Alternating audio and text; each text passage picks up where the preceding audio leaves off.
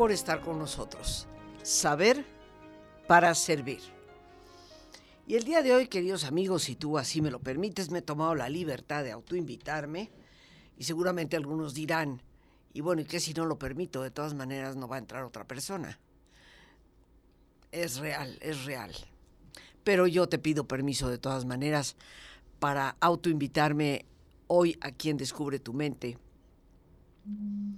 al capítulo número 2, perspectiva para navegar seguros. Comentábamos y me gustaría recapitular precisamente antes de iniciar esta segunda parte, recapitular un poco sobre lo que ya hemos conversado. Perspectivas para navegar seguros nos habla de una realidad en la vida Siempre va a haber tormentas, fuertes vientos, oleaje que golpetea la embarcación y nuestra vida sigue navegando. Claro, depende de ese capitán que somos nosotros mismos y cómo manejemos el timón y cómo sepamos desplegar o arrear velas, sin lugar a dudas. Pero cuando nos encontramos inmersos en las tormentas, generalmente perdemos perspectiva sentimos que más allá de esa neblina que no nos permite ver, no hay más nada. Y la perspectiva es la que nos recuerda que siempre hay algo más. Decíamos precisamente que la perspectiva desde el significado de la palabra es lo que nos ayuda a determinar la profundidad, la situación de las cosas y verlo todo desde diferentes distancias. Y ciertamente, porque tú ya habrás tenido la experiencia en algún momento de tu vida, que dependiendo de cómo ves un cuadro, se ve de una forma o se ve de otra. La perspectiva, al tomar una fotografía en un paisaje, es tan importante que puede hacer que tu foto sea estupenda o no sea tan buena como podría haber sido. Perspectiva. Necesitamos recordar que hay que tomarla para poder navegar con mayor seguridad. Pero, ¿qué es lo que condiciona y muchas veces llega inclusive a distorsionar nuestra perspectiva? Y hablábamos precisamente de este tema, diciendo que hay tres cosas que son las que pueden en un momento determinado condicionar, distorsionar la perspectiva que tenemos ante lo que nos está ocurriendo. Y la primera de ellas es nuestra forma de pensar, qué pienso respecto a lo que ocurre. La segunda, nuestro manejo emocional. ¿Qué tanto estoy sabiendo canalizar esa fuerza que las emociones me dan o me están literalmente arrastrando a veces hacia el desastre? Y por último, nuestro sentido de vida. ¿Qué sentido puedo encontrar detrás de todo aquello que me ocurre? Ese para qué tan importante sobre el cual nos cuestionaba Víctor Frankl. Tres cosas, pues, queridos amigos, nuestra manera de pensar, nuestro manejo emocional y nuestro sentido de vida. Tres cosas que ciertamente nos condicionan. Si entendemos lo que es la perspectiva y que ella, por estos tres factores que hemos mencionado, depende fundamentalmente de nosotros, veamos qué significa la contradicción. ¿Qué significa esos momentos donde todo parece contradecir lo que anhelábamos, lo que esperábamos? ¿Qué es la contradicción? Y su definición nos dice que una contradicción es todo aquello, cosa o circunstancia, que nosotros sentimos que se opone a nuestra proposición. En otras palabras, una contradicción es todo aquello que va en contra de lo que yo me hubiera propuesto, de lo que yo hubiera tal vez deseado. Pero la vida está llena de esas contradicciones. Llama las adversidades, llama las tormentas, llama las oleaje. La contradicción que representa una adversidad parece casi de manera automática agitar una respuesta emocional por nuestra parte. Pero, ¿qué es lo que media y qué es lo que hay entre lo que es propiamente un evento y la consecuencia que tiene en nosotros? No estoy hablando de consecuencias exteriores. Algo pasa y yo respondo de una determinada manera. Algo pasa y yo me enojo. Algo pasa y yo me entristezco. Algo pasa y yo me paralizo por miedo. Esa respuesta, esa consecuencia que siento tan fuerte a nivel interior, ¿es en automático una respuesta al evento o hay algo que ejerce como mediador? Y definitivamente lo que hay entre el evento y la consecuencia, mi sentir, es la creencia. El conjunto de creencias que tú y yo tenemos son los que determinan nuestra realidad. Y esto es muy importante ser conscientes de ello. Porque así como una actitud determina nuestra forma de comportarnos, nuestras creencias son las que determinan, le ponen el marquito a la realidad. Y citábamos precisamente a Henry Ford cuando decía, tanto si tú crees que puedes como si tú crees que no puedes, en ambos casos estás en lo correcto, porque la realidad será de acuerdo a lo que tú creas. Las creencias, y de aquí es donde retomamos hoy el rumbo, son tan determinantes en nuestra percepción de la realidad que durante siglos, por ejemplo, siglos y siglos, se pensó que el mundo era plano. Y esto limitó enormemente las posibilidades de cientos, de miles de personas a lo largo de los siglos, porque había una creencia fija. Había una creencia también de que el Sol giraba alrededor de la Tierra y mientras esa creencia persistió, nadie se dio a la tarea de cuestionarla, investigar y descubrir que la realidad era otra. Podríamos citar cientos, miles de ejemplos. La creencia de que la lepra era incurable y por lo tanto los leprosos hasta inicios casi mitades del siglo XX eran enviados a islas solitarias, a centros de reclusión donde nadie pudiera entrar en contacto con ellos y ellos con nadie, porque no se podía curar. Hoy sabemos que la lepra sí puede curarse, pero mientras la creencia fue de que no lo era, esa era la realidad, el esquema de realidad en el cual nos movíamos. Por esto, queridos amigos, tú y yo debemos de ser siempre conscientes de la urgencia, verdadera urgencia que en ocasiones tenemos de modificar ciertas creencias. La pregunta es cómo lo hacemos.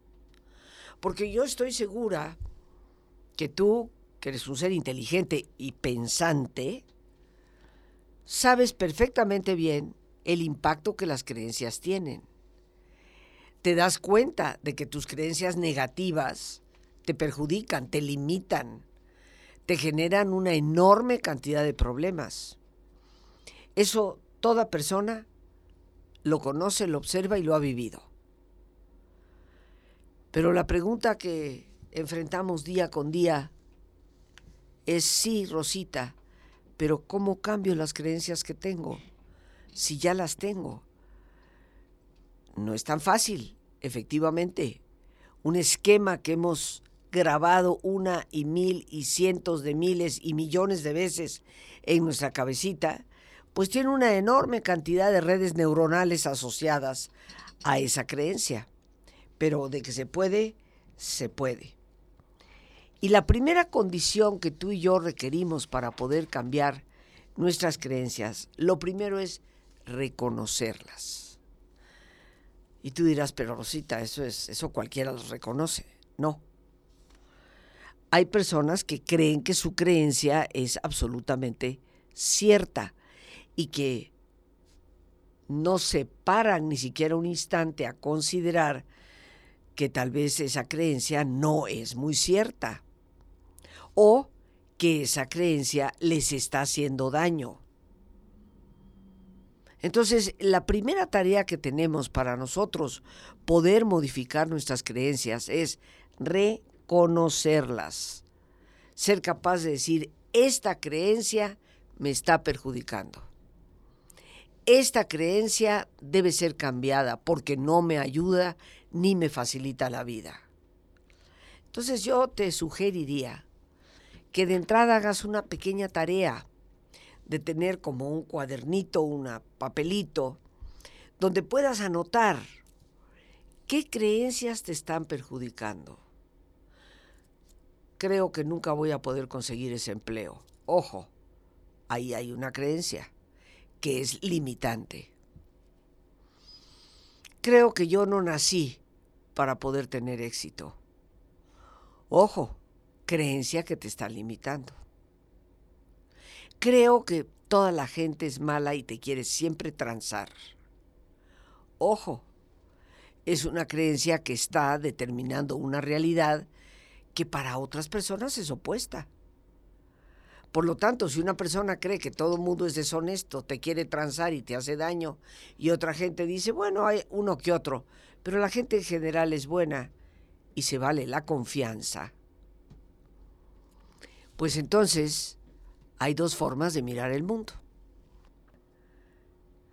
Y lo pongo simplemente como ejemplo para que tengamos la conciencia de que no necesariamente mis creencias son verdades universales y tengo que reconocer todas esas creencias que me están conduciendo a efectos negativos, a limitaciones en mi desempeño, a posibilidades para poder realmente alcanzar mis propios sueños. Entonces, paso número uno, reconocerlas. No darnos a tole con el dedo y decir, bueno, no, sí, yo creo que la gente te tranza y es verdad. Porque cuando tú crees algo, crees que eso es absoluta verdad. Y te recuerdo que nadie tiene toda la verdad más que Dios. Entonces, ojo, queridos amigos, y aguas, como decimos aquí, aguas, abusado, abusada, porque lo que tú crees, lo que yo creo, no necesariamente es la total verdad. Entonces, reconocerlas. Esta sería definitivamente el primer paso. Posteriormente, cuestionarlas ya reconozco que esta creencia me limita. Hay que cuestionar esa creencia. ¿Y cómo cuestionamos una creencia? Entre si es una creencia que debo tener, que es positiva, que me abre posibilidades, o es una creencia limitante, negativa, que puede llegar inclusive a paralizarme. Pues yo aprendí hace muchos años en mi trabajo con pacientes con cáncer lo que se llaman las preguntas importantes para cuestionar creencias, que vienen del doctor Maltzby, un gran psicólogo norteamericano que fue discípulo muy directo de Albert Ellis, el creador de la terapia racional emotiva conductual, con quien yo estudié personalmente. Y Albert Ellis, junto con Maltzby, pues desarrollaron un conjunto de preguntas que cuestionan nuestras creencias. Y yo con todo gusto aquí te las comparto. Lo primero que te tienes que preguntar para cuestionar una creencia es, ¿es real? ¿Hay evidencia concreta, específica y abundante de que esto que yo pienso es real? Te vas a dar cuenta que en muchas de las creencias no tenemos ni siquiera evidencia para ello. No tenemos prueba contundente para justificar esa creencia. Pues esa es la primera pregunta. La segunda pregunta. ¿Esta creencia me ayuda a resolver problemas? O sea, por creer yo esto, ¿resuelvo problemas en mi vida? ¿Sí o no? Segunda pregunta. Tercera pregunta. ¿Me hace sentir mejor? ¿Me siento bien conmigo misma por creer esto? ¿Me genera bienestar, esperanza? ¿Sí o no? Es útil. Cuarta pregunta. ¿Es útil pensar de esta manera, creer de esta manera? ¿Me resuelve conflictos? Quinta pregunta. ¿Me evita conflictos? Bueno, son cinco preguntas, queridos amigos. Y la clave para esto es que si a tres, tan solo a tres de esas preguntas, tu respuesta es no, no, no es real, o no, no mejora mi vida, o no, no me resuelve problemas, o no, no es útil pensar así, o no, no me evita conflictos. Al contrario, la gente me dice, oye, pero qué negativa eres. La gente se aleja, ya no quiere ni hablar conmigo.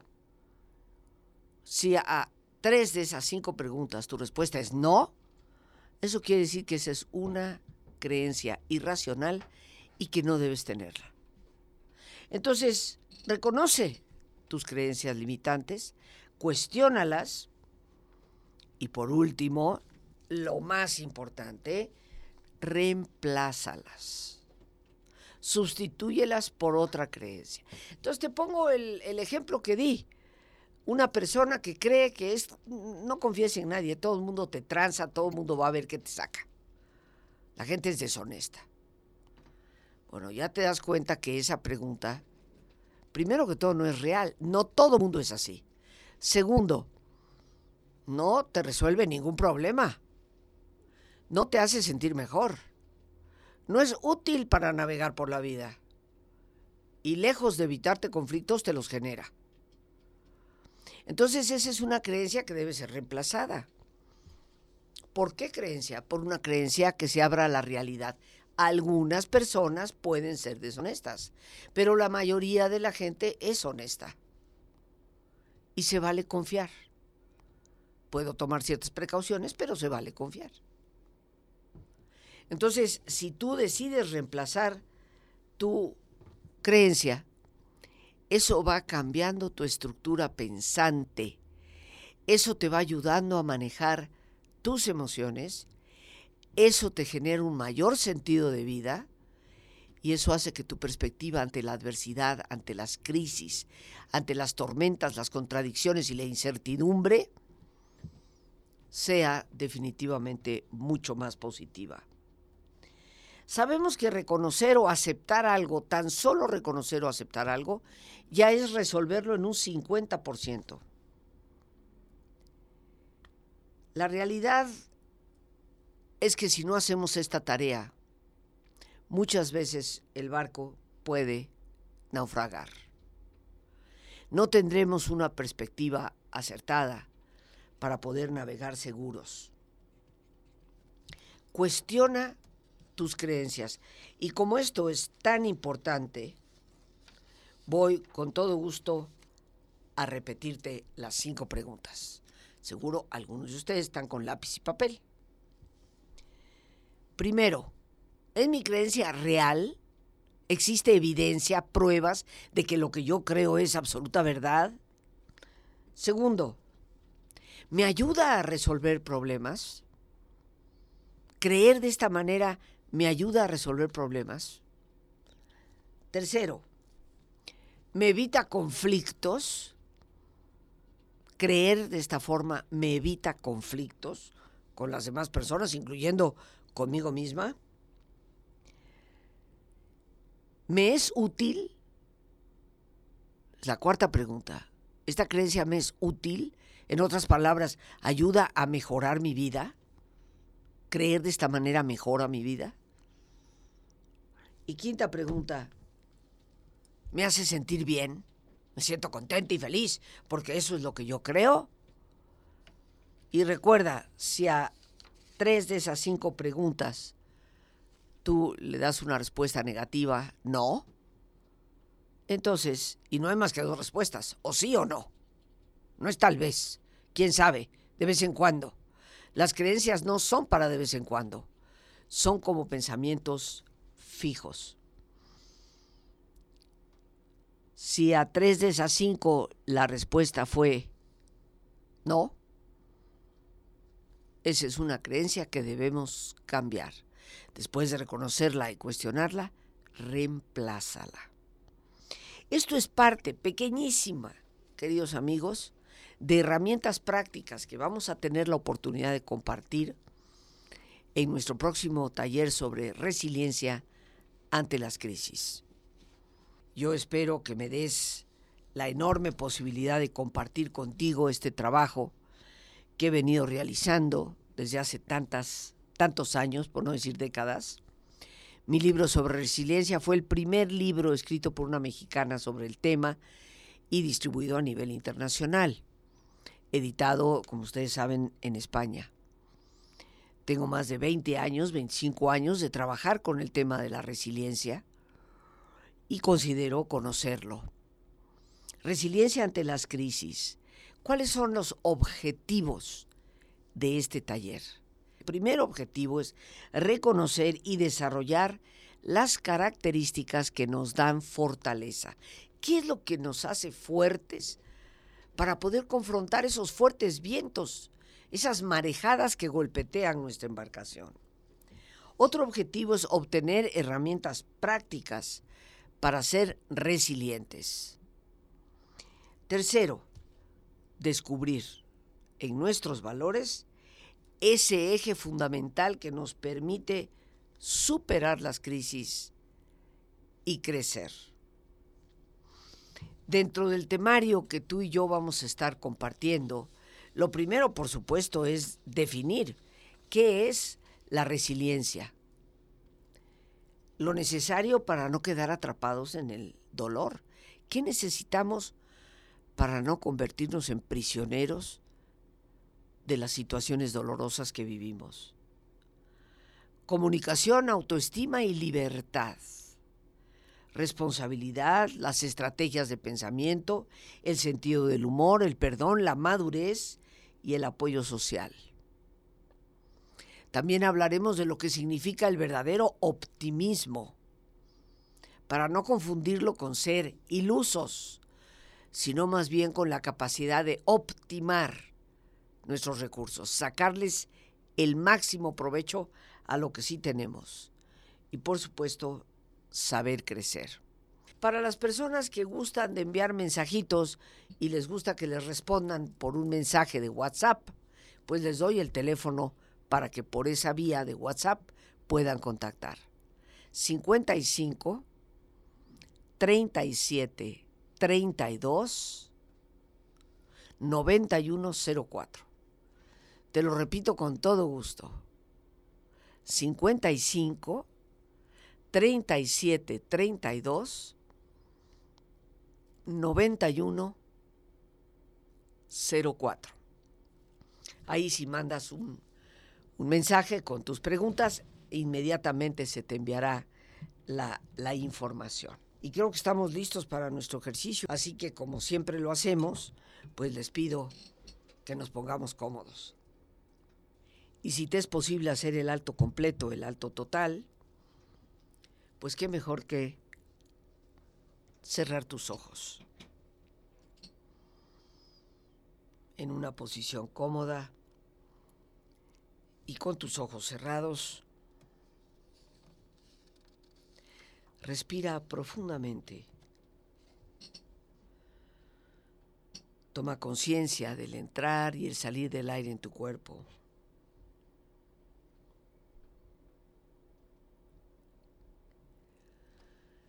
Imagina cómo al inhalar, así como llevas oxígeno a tus células, inhalas también serenidad para tu mente.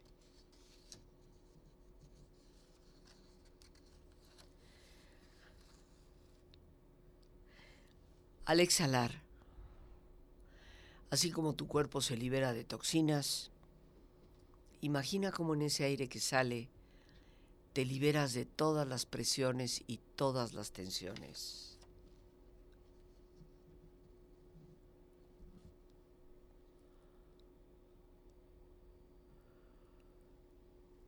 Respira profundamente.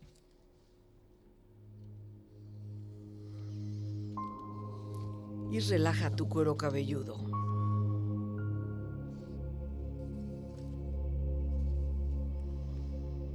todos los músculos que cubren tu cabeza.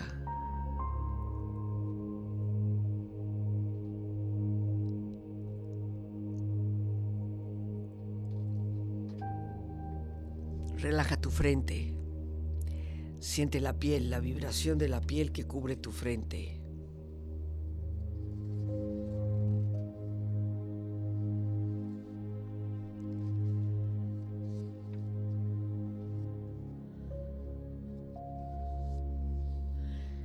Relaja tus párpados y los tejidos que rodean tus ojos.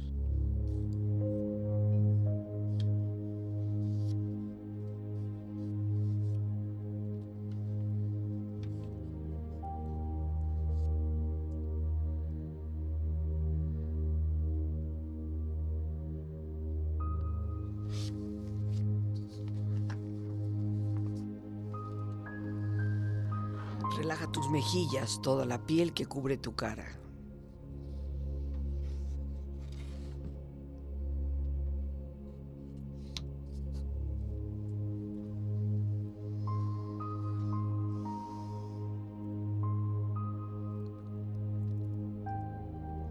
Relaja tu cuello y tu garganta, siente su flexibilidad, equilibrio, balance.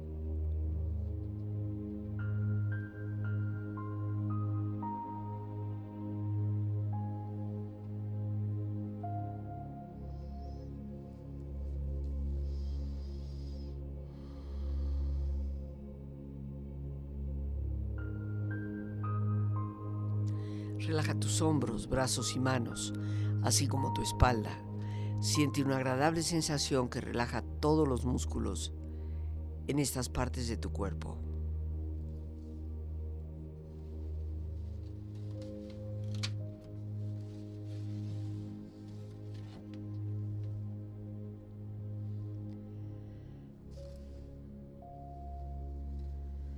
Relaja tu pecho, exterior e interiormente.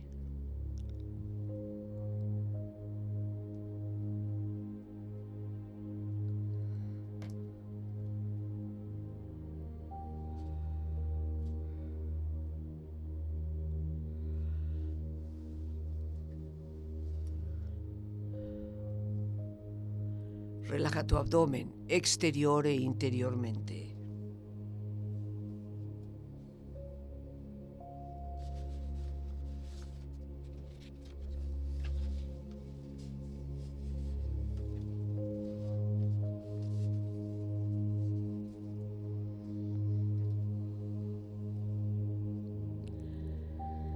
Relaja tus muslos, tus rodillas.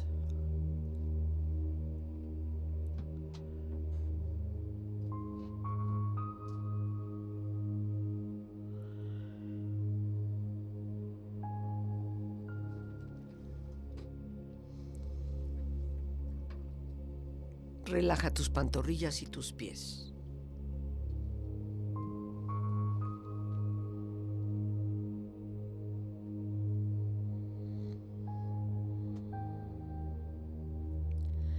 Y con tu cuerpo profundamente relajado,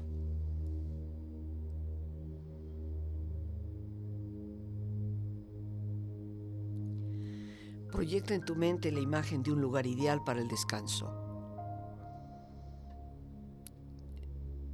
Imagina los colores, los sonidos, los aromas. Es una escena de belleza y paz. Siente estar ahí.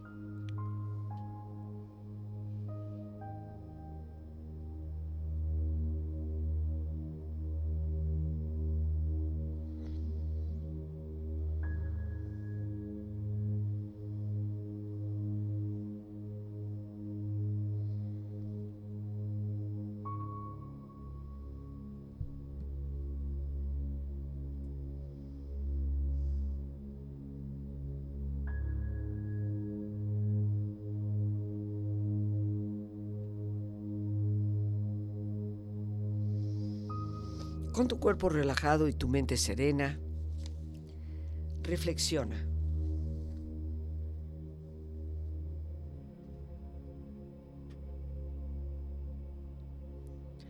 No puedes controlar todas las tormentas en tu vida.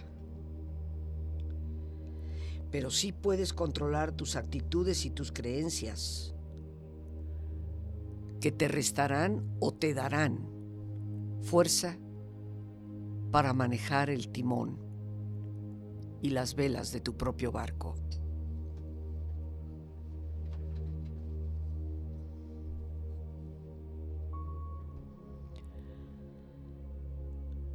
En medio de la dificultad siempre reside la oportunidad.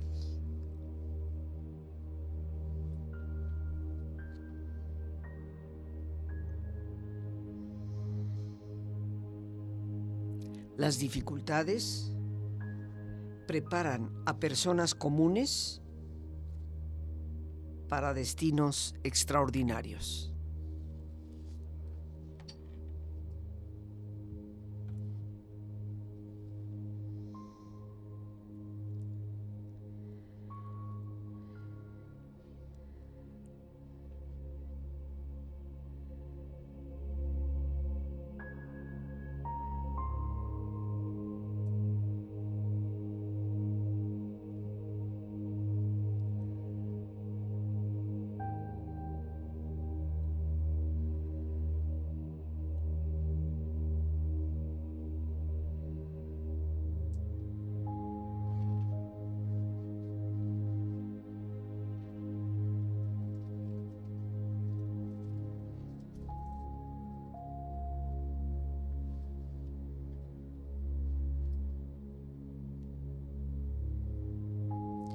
Respira profundamente. Relájate bien.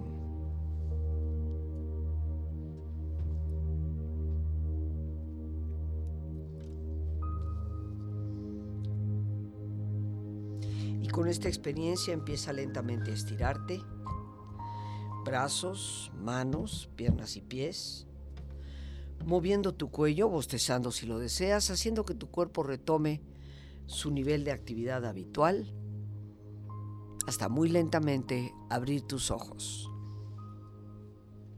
Ojos abiertos, bien despierto, muy a gusto, bien descansados y en perfecto estado de salud, sintiéndote mejor que antes. Gracias, mis queridos amigos, ya bien relajados.